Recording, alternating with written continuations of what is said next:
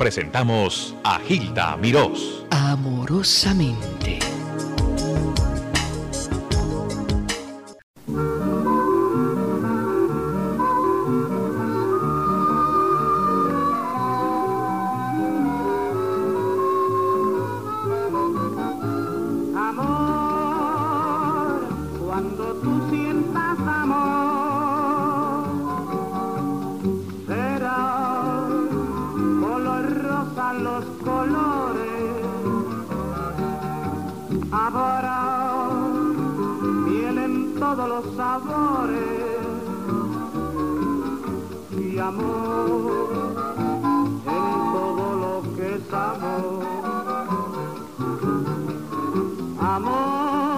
El milagro de la vida, la única magnífica emoción. Amor es lo que siento yo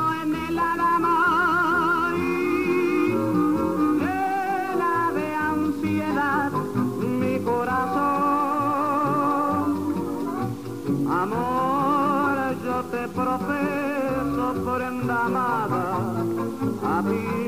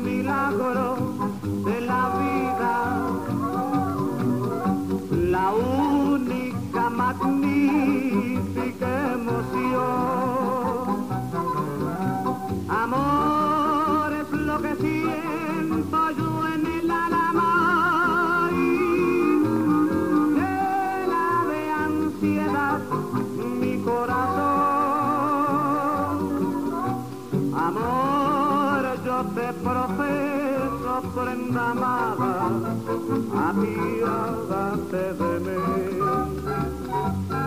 dame tu amor.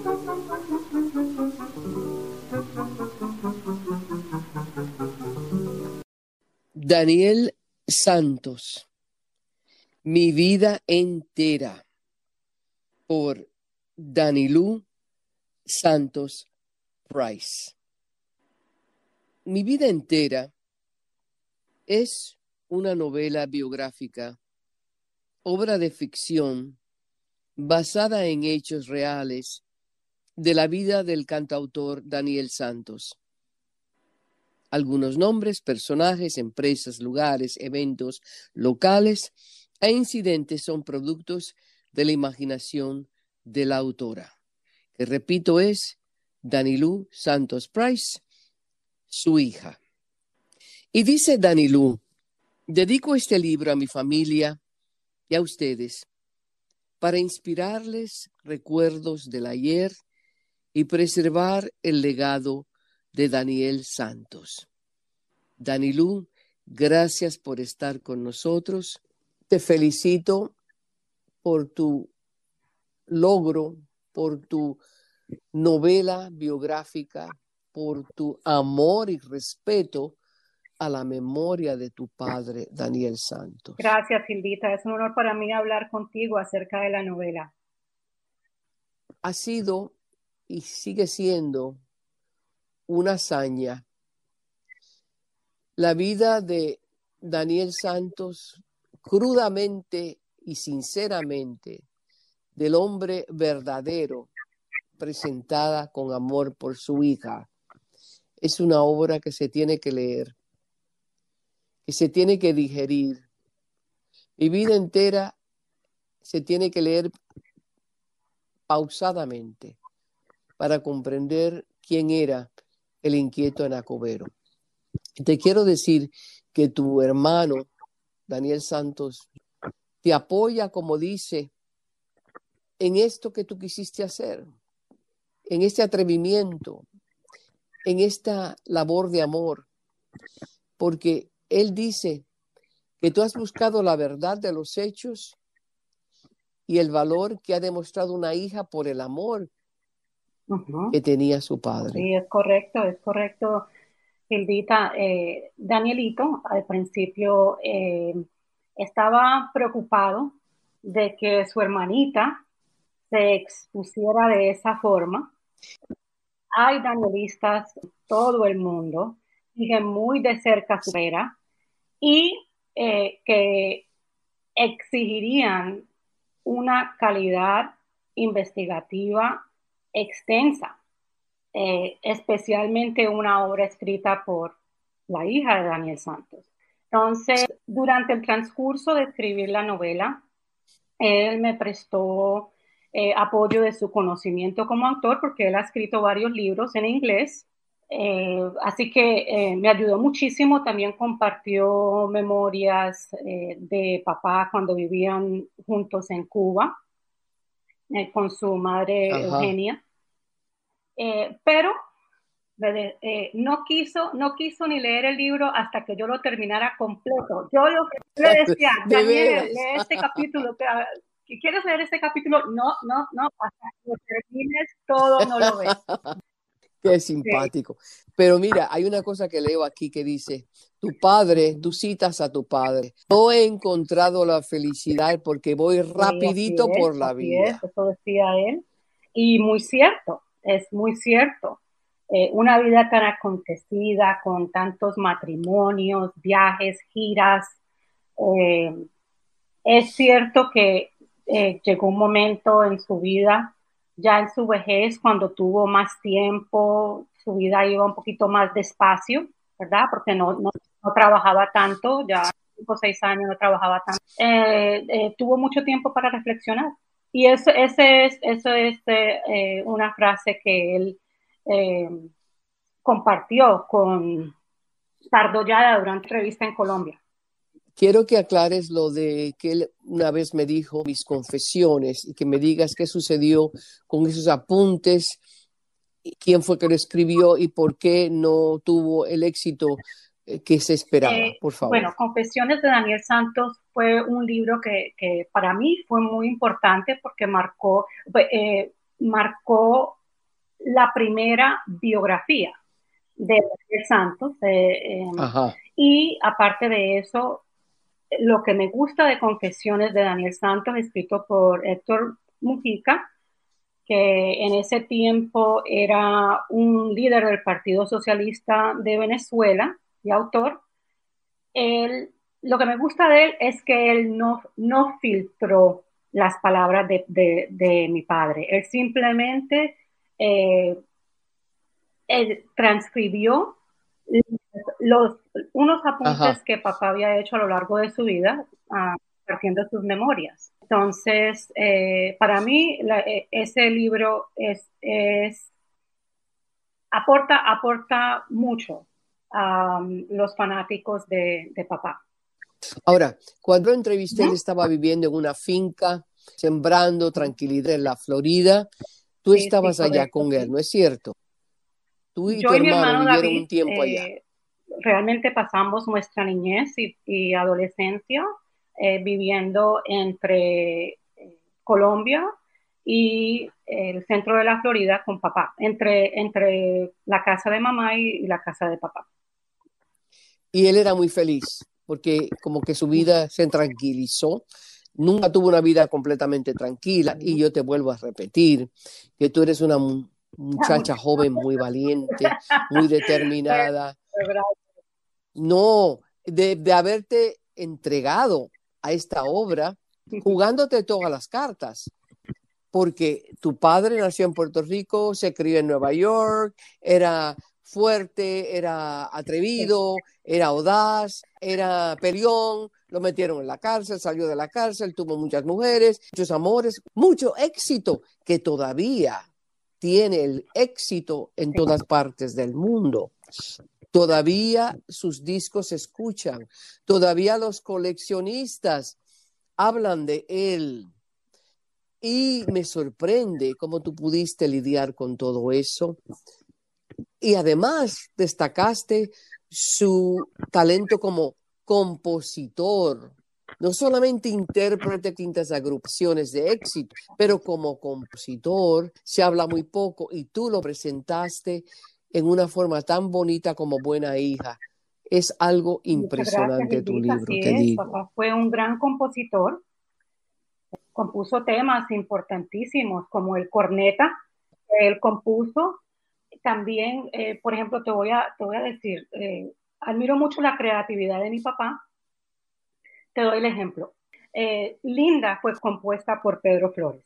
De, muy poca gente sabe que después de Linda, papá escribió cuatro canciones completando la historia de Linda. Cuatro canciones. Ah, la carta de Linda, la salvación de Linda, regresó Linda. entonces, este, esa, e, esa era la, el talento que él tenía. Yo considero que si papá se, eh, se hubiera propuesto, él, él hubiera podido escribir su propia biografía. No sé por qué no, no realmente tomó el tiempo. Hizo muchos apuntes de su vida, sí. Me alegro que tú mencionas su cariño y respeto por don Pedro Flores. Habla que era su mentor, cómo lo ayudó, cómo lo empujó, cómo le enseñó. Y tú destacas todo eso en el libro. Fue una de las personas más importantes en la vida de papá y esa, esa amistad y ese respeto duró toda la vida porque ellos colaboraron toda la vida. Hasta, la, hasta eh, que partió eh, don Pedro Flores eh, en 1979. ¿Fueron total cuántas grabaciones? ¿600 sobre 600 grabaciones? Alrededor de 300 LPs.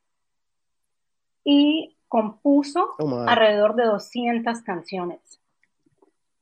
Y eso que no lo reconocen como compositor, sino como intérprete. Pero, pero con los años se ha sacado, se ha sabido, por este libro tuyo lo confirmas. Este libro tuyo tenía que salir al mundo, Danilú. Yo lo veo como un compromiso espiritual que tú tenías con tu padre. Sí. sentí que la historia, eh, aunque hay muchas obras meritorias acerca de la vida de Daniel Santos que, han sido escritas, aceptadas bien por el público, eh, yo sentía que había que, por eso titulé el libro Mi vida entera, porque eh, eh, consideré yo que faltaban unas historias que complementaban la historia de él, como los matrimonios, quiénes eran esas mujeres que se casaron con él, y quería también dar luz a muchas preguntas que se hacen sobre Daniel Santos, ¿verdad? cuántas veces realmente se casó, cuántos hijos tuvo y también hacer una investigación más a fondo acerca de su comportamiento. porque porque si, si, yo conozco, si yo conozco eh, una historia como la de él, yo quisiera saber por qué esa persona se casó tanto.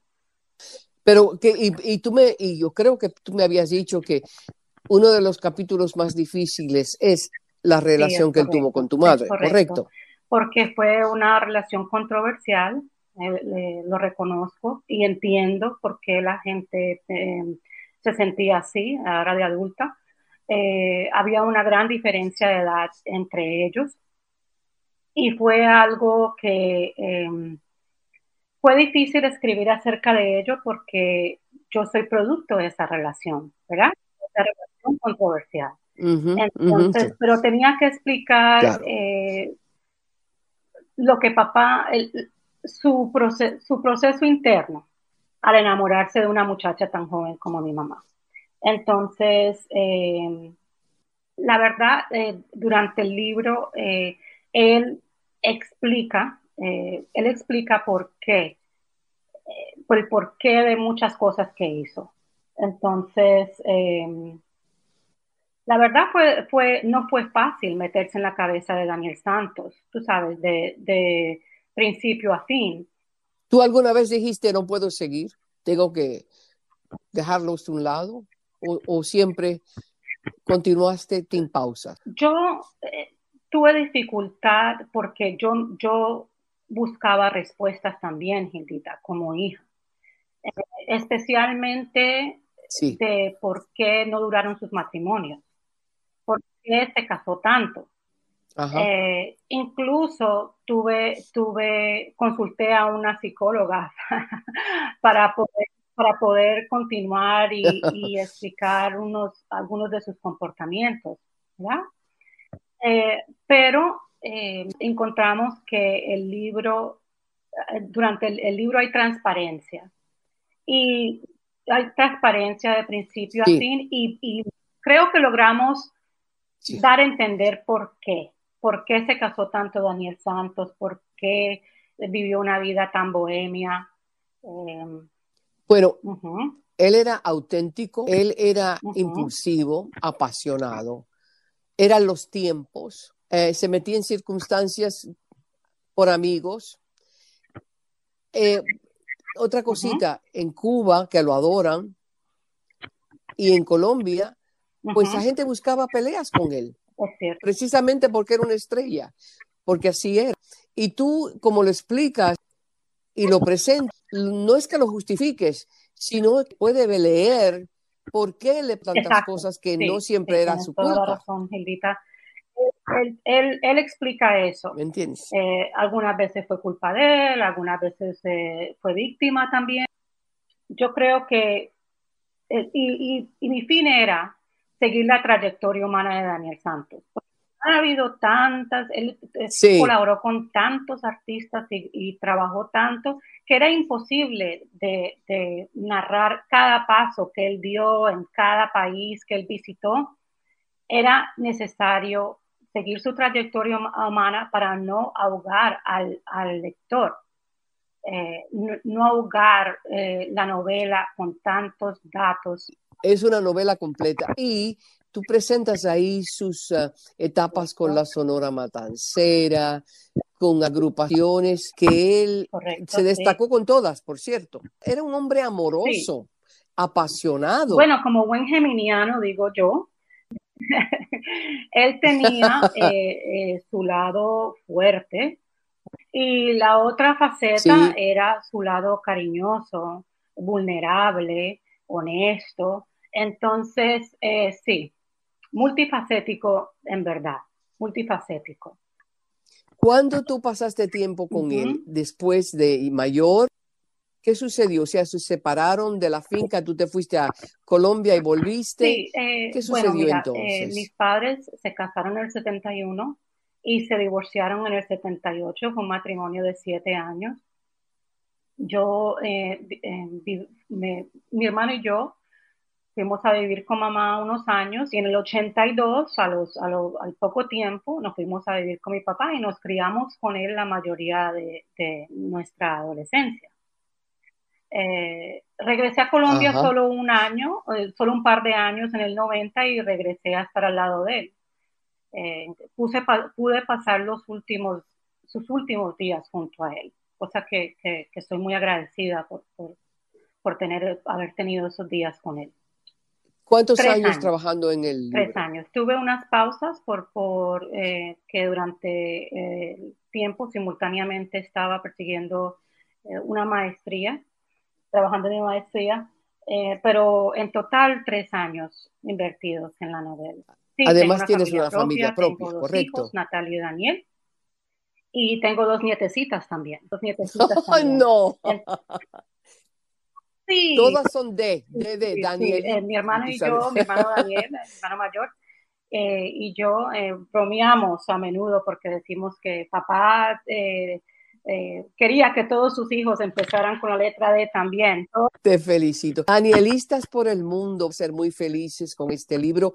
¿Qué ha sucedido con el libro? Sé que está en Amazon. Ya la versión en español está disponible por Amazon en, forma, en formato digital o impreso y eh, pronto estará en inglés. Ujú. Van de hacer un- unas giras publicitarias y compartir el libro en Cuba, en Puerto Rico y en Colombia. Así que esperamos poder eh, hacer esas giras el año entrante, Dios mediante. Bueno, muchísimas gracias porque tú has hecho una obra de arte y de amor. Y te repito que yo creo, Padre, vive en espíritu, está feliz y agradecido de que tú tuviste la capacidad, el amor y la determinación de escribir mi vida entera. Daniel Santos. Gracias. Santos Price, Dios te bendiga. Gracias.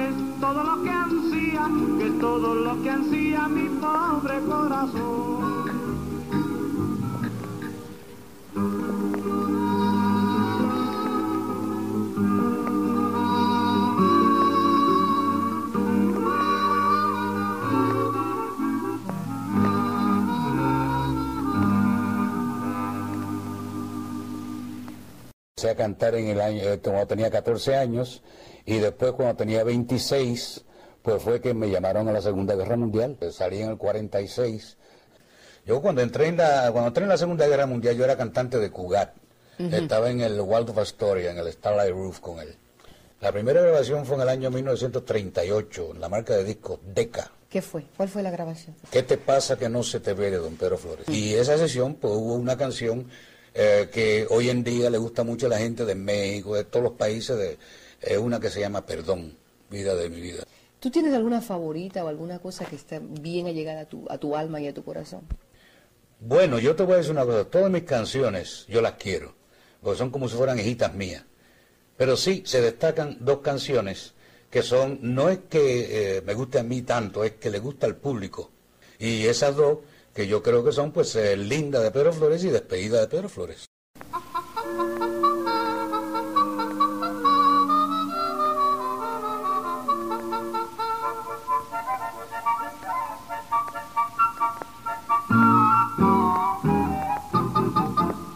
Vengo a decirle adiós a los muchachos, porque pronto me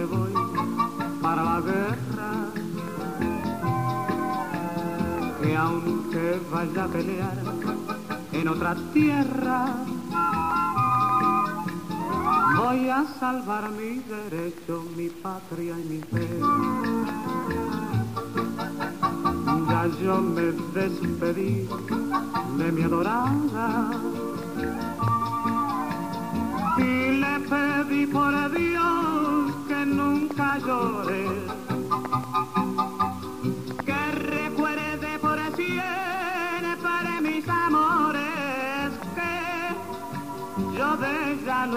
me olvidaré. Solo me parece el alma y me condena que dejó tan solita mi mamá. Mi pobre madrecita que tan vieja,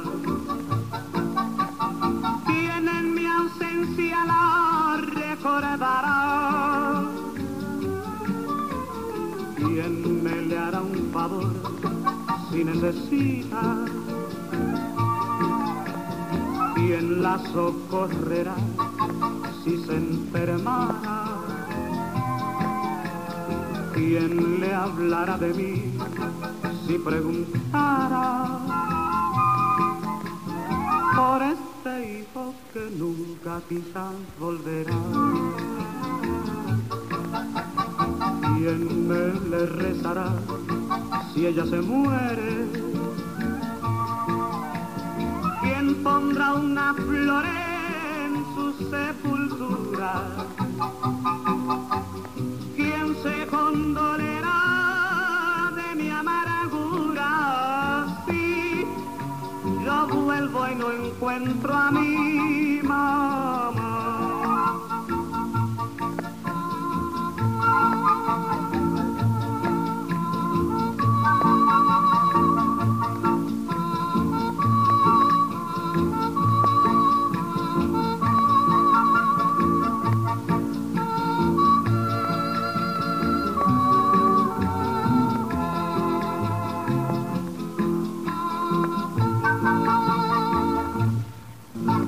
Les habló amorosamente Gilda Mirós.